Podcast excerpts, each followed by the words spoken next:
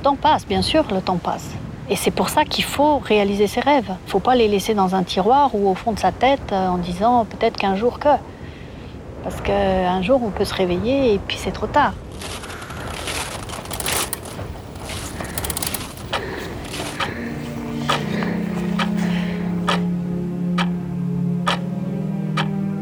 De combien de temps faut-il pour gravir tous les sommets du monde? Quand faut-il partir? À quelle vitesse? Faut-il avancer Sophie Lavaux est alpiniste et poursuit leur rêve de gravir les 14 sommets de plus de 8000 mètres qui existent sur Terre, entre l'Inde, le Népal, le Pakistan et la Chine. À 52 ans, elle en a déjà gravi 11 et est surnommée la femme aux 88 000. Avant l'alpinisme, elle a travaillé dans l'hôtellerie, le luxe, la cosmétique et l'événementiel. De toutes ces expériences, elle tire des leçons et des parallèles qu'elle transmet comme conférencière. C'est donc au milieu d'un emploi du temps chargé en événements et en entraînement qu'elle s'est libérée quelques heures pour aller ensemble en montagne, là où elle se sent plus légère et où le temps a toujours une autre saveur. Bienvenue dans la quatrième dimension. Mon nom est Laure Gabu.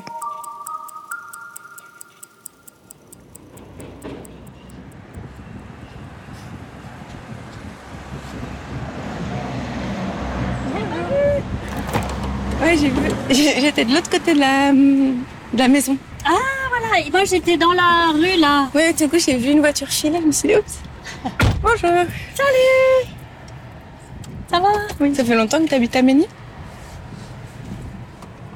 Ah oui, oui, ça fait un moment, ouais. Je trouve fou comme ça dépayse. Tu prends le bus et en 5 minutes, t'es au milieu des champs. Oui, ouais, ouais c'est vraiment. Puis c'est une euh, c'est une campagne ici qui est préservée, qui est vraiment, euh, belle.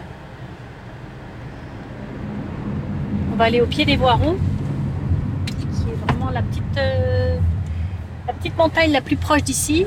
C'est ma copine. C'est celle où je vais. Euh, je pense que j'ai fait le, plus de fois le sommet de toutes les montagnes que j'ai gravies. Ça doit être celle-ci sur l'autre versant, pas le versant qui donne sur euh, Genève, mais sur, euh, sur l'autre versant, côté Vallée Verte, en France, on a notre maison de famille là. Donc euh, je pense qu'avec ma maman, on a dû monter et descendre ça des dizaines et des dizaines de fois. Des fois, je monte par ce versant, je fais toute la crête et je redescends de l'autre côté à la maison. De la maison à la maison. C'est ça. Tu veux me raconter comment toi, tu avais commencé à faire de l'alpinisme Oh, je pourrais presque dire que le point de départ, c'est le sommet du Mont Blanc. En quelle année En 2004. Mhm. En fait, euh, j'avais déjà fait deux, trois petites choses, mais surtout cette, euh, cette année-là, c'est un, c'est un pari que j'ai fait euh, avec un copain qui avait le rêve de gravir le Mont Blanc. Et on s'est fait le pari qu'on arriverait au sommet dans l'année. Et donc lui, il a réalisé son rêve, puisqu'on y est arrivé le 30 septembre 2004. Lui, il a réalisé son rêve, et puis moi, ça a vraiment été un espèce de déclic. Et c'est vraiment ça qui est le début de ce chemin euh, de quête d'altitude, en fait. Parce qu'après 4000 mètres, je me suis dit, tiens, je vais aller peut-être à 5000, à 6000, à 7000, etc. Mais c'est vraiment petit à petit, un pas par après l'autre, et puis là, on est arrivé, donc on va se garer. Super. Mais tu arrives à décrire ce que c'est, euh, cette chose qui te fait continuer ou recommencer? C'est l'aventure surtout qui m'intéresse. Mhm. C'est l'aventure, c'est le... Et il y a aussi cette, cette quête d'aller toujours un petit peu plus haut. Alors après, tu vas me dire qu'une fois qu'on a fait l'Everest, on va, on va où? Parce qu'on peut, peut pas aller plus haut. Là, je l'attends, la question. Donc... T'as déjà la réponse? Bah oui. tu me l'as dit à la fin. Euh, tu l'avais maintenant Oui, vas-y. Enfin, chaque ascension est unique, vraiment. Chaque, on peut faire dix fois le Mont Blanc, ce sera jamais la même expérience. Donc en fait, une fois qu'on a été plus haut, le plus haut possible, où on ne peut pas aller plus haut, qui est le sommet de l'Everest, hein, qui est le, point culminant de la planète, eh ben, on fait autre chose, on va ailleurs, mais à chaque fois, c'est euh, de nouveau euh, euh, une nouvelle aventure en fait. Mais toi, t'as déjà fait l'Everest Ouais. Donc? Donc j'ai fait autre chose après.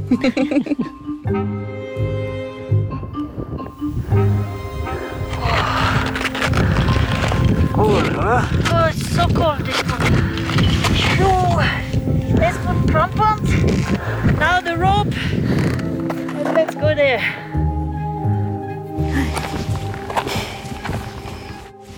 Tu te souviens la première fois où tu étais dans l'Himalaya? C'était en quelle année? Alors la deux, première fois que j'ai été au Népal, c'est en 2000, euh, 2002, je crois. Donc avant le Mont Blanc? Ouais. Mais pour un trek, en fait, je suis partie avec mon frère. Et on est parti faire un trekking. euh, euh, En fait, on était hors saison. On voulait aller au camp de base de l'Everest. Et en fait, les lodges pour y accéder étaient fermés. Donc on a bifurqué et on a été euh, faire un col qui s'appelle le Chukungri. Et ça a été effectivement ma première euh, expérience au Népal avec un peu d'altitude. Il y a peut-être des moustiques un peu, non? Tu m'emmènes où ici? Ce petit Là. chemin, où est-ce qu'il mène? Ce petit chemin, il amène à la petite chapelle qui s'appelle Notre-Dame de Chermont et euh, qui est vraiment au pied des Voirons. hein. Il fait trop chaud, on va pas monter bien haut. Mais j'aime bien cette petite chapelle parce que déjà il y a une jolie vue et puis euh, puis c'est ma copine quoi. J'y passe souvent donc euh, on se connaît. Mais bon, je suis pas du tout euh, croyante ni rien, mais euh, j'aime bien les, les petites chapelles comme ça dans les bois, les petites églises. Puis du coup, on a la vue sur tout... C'est tout Genève. Ouais, C'est incroyable.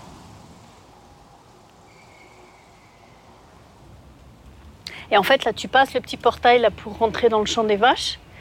Tu montes et le, début de- des sentiers c'est euh, juste euh, à l'orée de, la forêt. Et après le sentier euh, monte là dans, le, dans les bois. C'est beau, ouais. C'est hyper apaisant, en fait. Bonjour les vaches.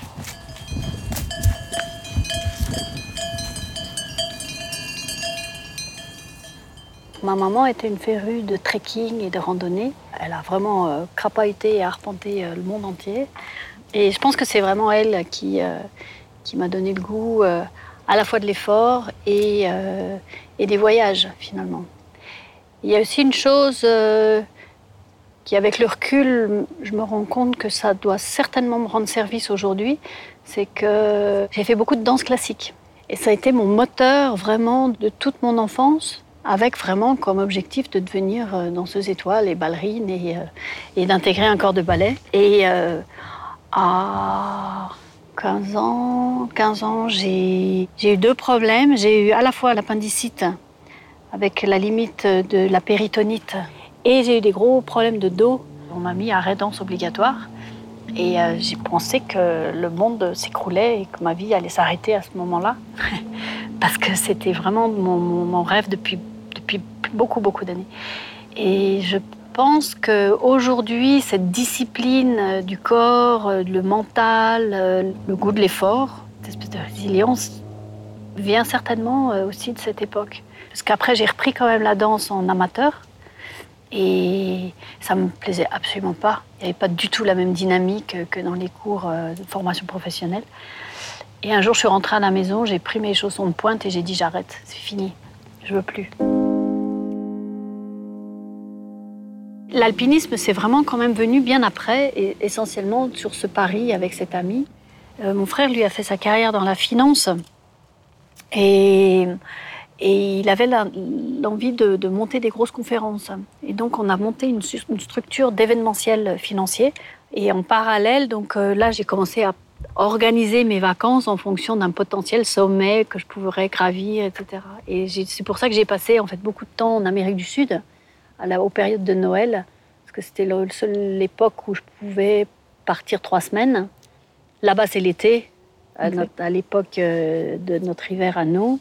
Et il y a plein d'opportunités de, de, gravir. Et c'est là où j'ai passé effectivement jusqu'à jusqu'à 7000 mètres. Tu dois avoir des vues incroyables. Ah, il y a des, des paysages très forts, très puissants, c'est très sauvage. C'est les couleurs, c'est les, c'est les altiplanos, c'est ces lagunes qu'on trouve à 4000 mètres avec, euh, avec des flamants roses, les salars, mhm. des airs de sel. Après, on va se promener au bord du Pacifique où, avec les pingouins et compagnie. Enfin, c'est vraiment des paysages mais sublimes. Quoi. Et, alors, les vents de, Patagonie sont quand même connus et réputés, mais c'est vrai qu'il faut quand même les vivre pour comprendre ce que c'est. C'est des vents extrêmement forts. Oui, ouais, ouais, une violence et même de la pluie. On peut avoir... Euh, nous, on a été, on a été bloqués euh, sur euh, le Yellow Continental, euh, qui est un glacier, je ne sais plus, cinq jours, je crois, avec des vents et de la pluie et d'une intempérie, d'une violence. Et au bout d'un moment, tout est mouillé dans la tente, tout est, tout est dégouline, tout est humide. on sort juste pour faire pipi, on rentre, c'est épouvantable. Qu'est-ce qui te fait tenir dans ces moments-là? Dans le mental bah, Je pense que j'ai, j'ai une mémoire qui est bien faite parce qu'elle efface assez vite. elle efface assez vite les souffrances et les, les mauvais, euh, les mauvais moments. Ou alors c'est peut-être moi qui ai la chance d'avoir une mémoire qui est, qui est formatée comme ça parce que, euh, parce que je garde quand même toujours ce que, ce que j'ai aimé en tête. Et du coup, ben, une fois que je suis rentrée, que j'ai récupéré et que la fatigue euh, est passée, ben, j'ai qu'une envie, c'est de repartir. Mais sur le moment, mais... tu tiens en disant que ça va passer Sur le moment, des fois, je me dis, mais qu'est-ce que je fous là? Ça, c'est clair. Ok, Et... ça me rassure. Quand même, quand même. On est parti à 6h30. Pas trop quelle heure il est, mais ah, ça devient vraiment pénible. Mais bon, le sommet n'est pas très loin, on va y arriver. Donc en 2011, avec mon frère, on décide de fermer l'entreprise mhm. parce qu'on a été rattrapé par la crise économique de 2008. Le fait de mettre la clé sous la porte, ça m'a mise devant une page blanche, mais cette page blanche m'a donné du temps.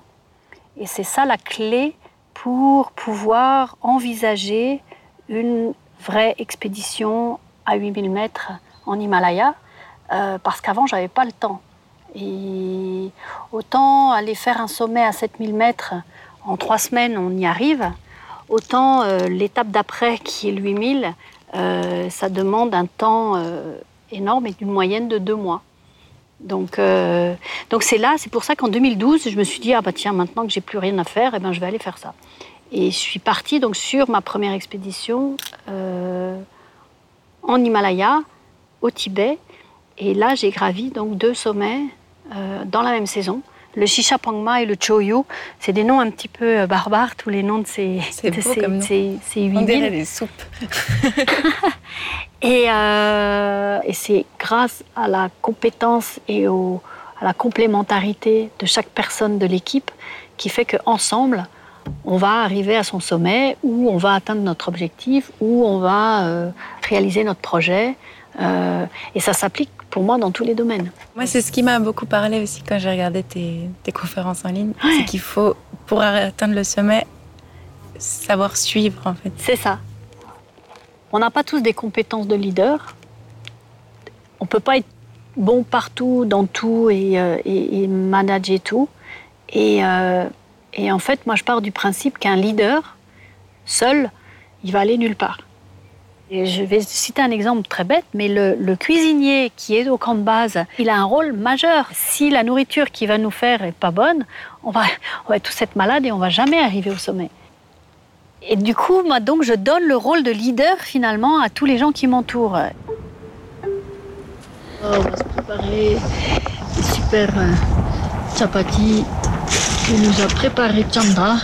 On a toute la journée pour se reposer avant d'entamer euh, demain la montée au camp 3 euh, avec le fameux euh, couloir des Japonais. Et là-dedans, la gestion du temps, comment ça se passe? Alors la gestion du temps en Himalaya, c'est quelque chose de, très différent de ce, qu'on, enfin, de ce que moi j'entends par gestion du temps ici. Ici, on a des montres au poignet, on a, euh, on a un agenda en permanence ouvert devant le nez, on a euh, une vie qui est finalement très rythmée, qui est très organisée, qui laisse peu de place aux aléas, hors euh, situation exceptionnelle 2020. En Himalaya, la grande différence, c'est que c'est pas nous qui décidons. Tant qu'on n'a pas compris ça, la grande majorité des gens vont se mettre en échec. Parce que finalement, en montagne, c'est la montagne qui décide. C'est la montagne, c'est la météo, c'est l'environnement, c'est les éléments. Nous, on fait que s'adapter et à essayer de trouver un tout petit trou de souris qui est la météo, qui va faire qu'on va arriver à, passer entre deux intempéries pour tenter d'arriver au sommet. Pour moi, les qualités majeures de l'himalayisme, c'est la patience et, et l'abnégation. On peut avoir plusieurs jours de mauvais temps. Eh ben, qu'est-ce qu'on fait? On fait rien rien, on attend. Ça, on n'est pas habitué à subir le temps. Ici. Ici. Mais comment tu fais pour passer d'un mode à l'autre? J'aime ces contrastes. Je trouve très intéressant de les vivre. De me lever un matin avec un ciel qui est complètement plombé et je sais pertinemment qu'on va aller nulle part. Et euh, de me dire, ah bah tiens, aujourd'hui, j'ai rien à faire. Et je pense que c'est un vrai luxe aujourd'hui de pouvoir se lever le matin et de dire, j'ai rien à faire. Parce que ça permet de faire plein d'autres choses. C'est ça le paradoxe. Au camp de base, on est quand même à plus de 5000 mètres, à une altitude au-dessus du Mont Blanc. Donc on est déjà en état d'hypoxie. Le manque d'oxygène altère la réflexion, altère les fonctionnements de l'organisme. Tout est beaucoup plus dur, tout prend beaucoup plus de temps. Et tant que le corps n'est pas acclimaté, c'est-à-dire qu'on a passé suffisamment de temps euh, en altitude pour que l'organisme soit habitué, euh, toute cette phase de préparation demande beaucoup d'énergie et, euh, et est très très sollicite énormément le corps. Et dans tous ces moments-là, toutes les expériences que tu as pu faire, est-ce que tu as eu l'impression que le temps passait? Et si oui, comment? alors le temps passe évidemment d'une façon complètement différente. Et moi, pour euh, justement garder quand même une sorte de routine, je vais me donner une tâche par jour. Alors que je vais en avoir 15 ici, au camp de base, je vais me donner une tâche par jour quand on est au repos ou en attente ou autre. Par exemple? Euh, Par exemple, écrire un texte, par exemple, aller rendre visite à l'expédition d'à côté, euh, aller boire le thé avec eux, pour, pour garder un, un, rythme de mouvement aussi. Parce que l'hypoxie a quand même tendance à, à mettre le, corps en mode un peu léthargique. À l'arrêt un peu. Et, euh, et on, on, aurait tendance à être vite paresseux ou, euh, ou, à rester couché dans sa tente. Et moi, je me force à avoir une routine. Le matin, je fais une petite toilette dans la tente, je me change, je change d'habit. Ça paraît bête, mais c'est psychologiquement c'est intéressant. Je sors et, et, et j'essaie de ne jamais aller me recoucher dans la tente de la journée. Sauf peut-être euh, sur les créneaux euh, juste avant le dîner où il n'y a plus de soleil, ou, euh, quand il fait vraiment froid, ou, dehors on a vraiment froid, ou donc on est quand même bien dans son duvet, pour attendre l'heure du dîner par exemple. Mais pour garder une forme de rythme, justement. Voilà, c'est ça. Mhm. Mais après, donc, dans le laps de temps, euh, c'est pour ça que je fais aussi souvent l'analogie entre une expédition euh, à 8000 et puis la gestion d'un projet, quel qu'il soit. Parce qu'il y a un point de départ et puis il y a une échéance euh, du temps. Donc dans un projet classique, c'est le moment où on doit rendre le projet ou autre. Et dans une expédition, c'est si on prend la saison du printemps par exemple, c'est l'arrivée de la mousson. Mhm. Et une fois que la mousson, donc l'échéance, elle va être là.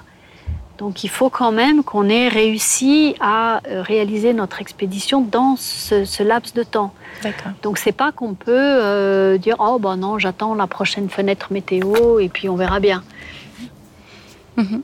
Et comment tu te représentes le passé, le présent et le futur dans ce cadre que tu viens de définir? Au quotidien, la façon pour moi de, de vivre le mieux ce temps, c'est d'être vraiment de vivre dans le présent. Finalement, le matin, quand on a décidé, euh, ou la veille, on sait que le lendemain, on va pas partir sur la montagne. Alors, ce qui va m'intéresser, c'est ce que je vais vivre et ce que je vais faire dans la journée. Ce qui, va se passer après, ça ne m'intéresse pas. Et je vais pas, j'essaye de ne pas me projeter.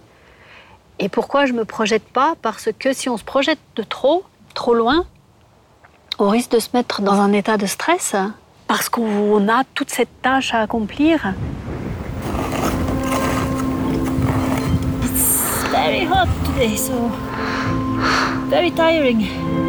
But we took uh, six hours thirty, Uh-huh. so I think we should be a little bit acclimatized. This is good.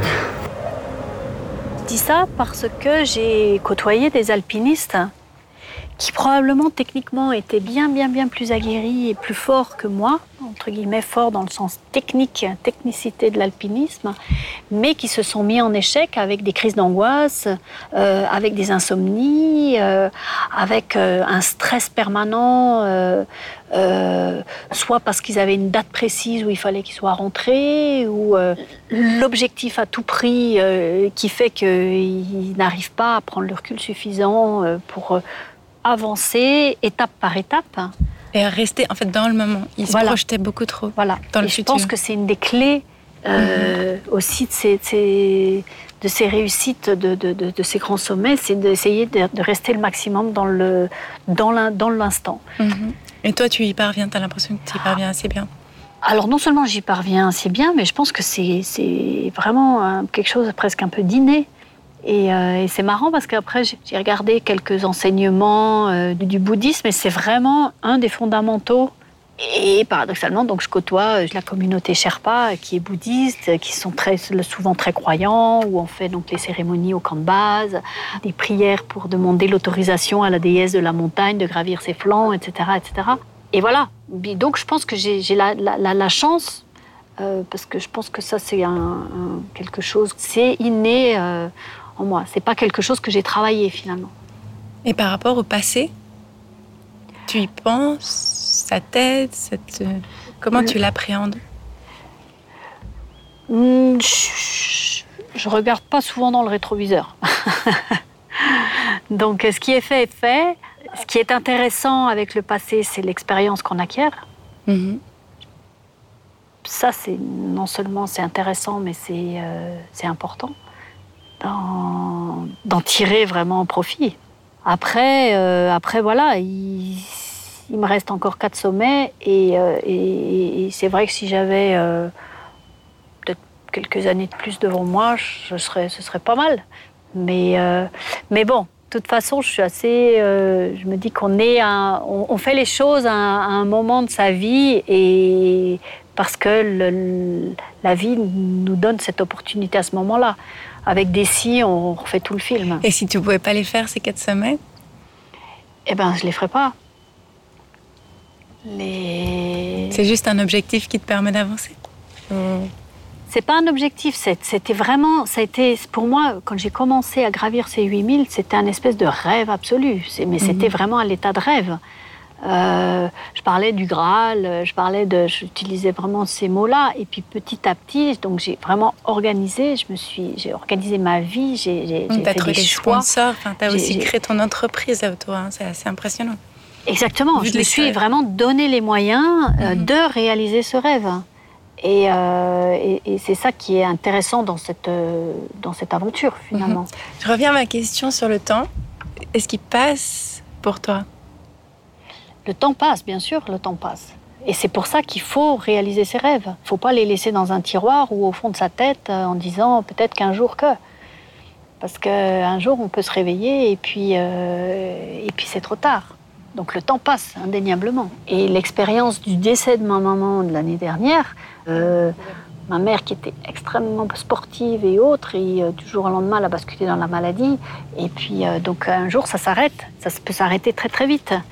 Donc ces exemples sont vraiment euh, des exemples euh, très très douloureux. Et mais si on va chercher le côté positif des choses, et je pense que c'est ça qui est intéressant quand même dans toute épreuve, c'est d'aller chercher le côté positif des situations, c'est de se dire bon ok, donc ça passe, et du coup euh, donnons-nous les moyens de réaliser les choses.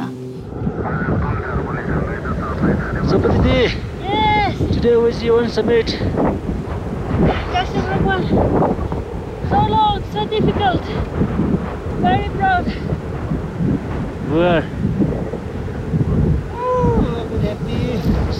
Merci Sangué, merci, merci.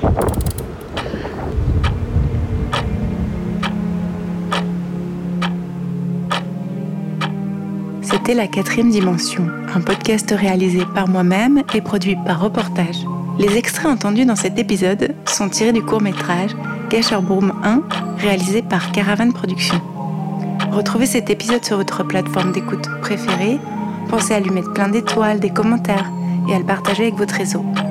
Et vous, comment est-ce que vous visualisez le temps? Envoyez-moi vos dessins ou vos messages audio par message privé sur les réseaux sociaux, Facebook, Instagram ou Twitter. Vous pouvez retrouver la page de la quatrième dimension grâce au hashtag 4D podcast ou en tapant quatrième avec le chiffre 4 et un petit E. Merci à Mexicani pour les illustrations, à Yannick Richter pour la musique du générique, à Pavillon pour celle des ambiances, à Lise Boucher pour le mixage. Merci à la Fondation Suisse pour la radio et la culture pour son soutien. Merci à vous d'être là et à bientôt dans la quatrième dimension. Elle, a, elle peut presque avoir la forme d'une montagne, finalement, ce temps. Il y a toute la période d'enfance et autres où il y a une espèce de croissance et de montée en puissance de, de la vie. Et puis, euh, je pense qu'il y a un moment, il y a un point culminant de la vie. Euh, alors, il est différent pour tout le monde. Hein, et puis, euh, on ne sait absolument pas, mais je pense que c'est c'est après qu'on se rend compte de quand il a été ou quand il, est passé. Et puis après, il y a malgré tout, euh, qui est indéniable, une forme de déclin euh, avec l'arrivée de la vieillesse. Donc le temps, il pourrait être euh, assez euh, dessiné, imagé comme ça. Alors, Et ton sommet, c'est lequel? le... bon, J'espère que je ne l'ai pas atteint encore.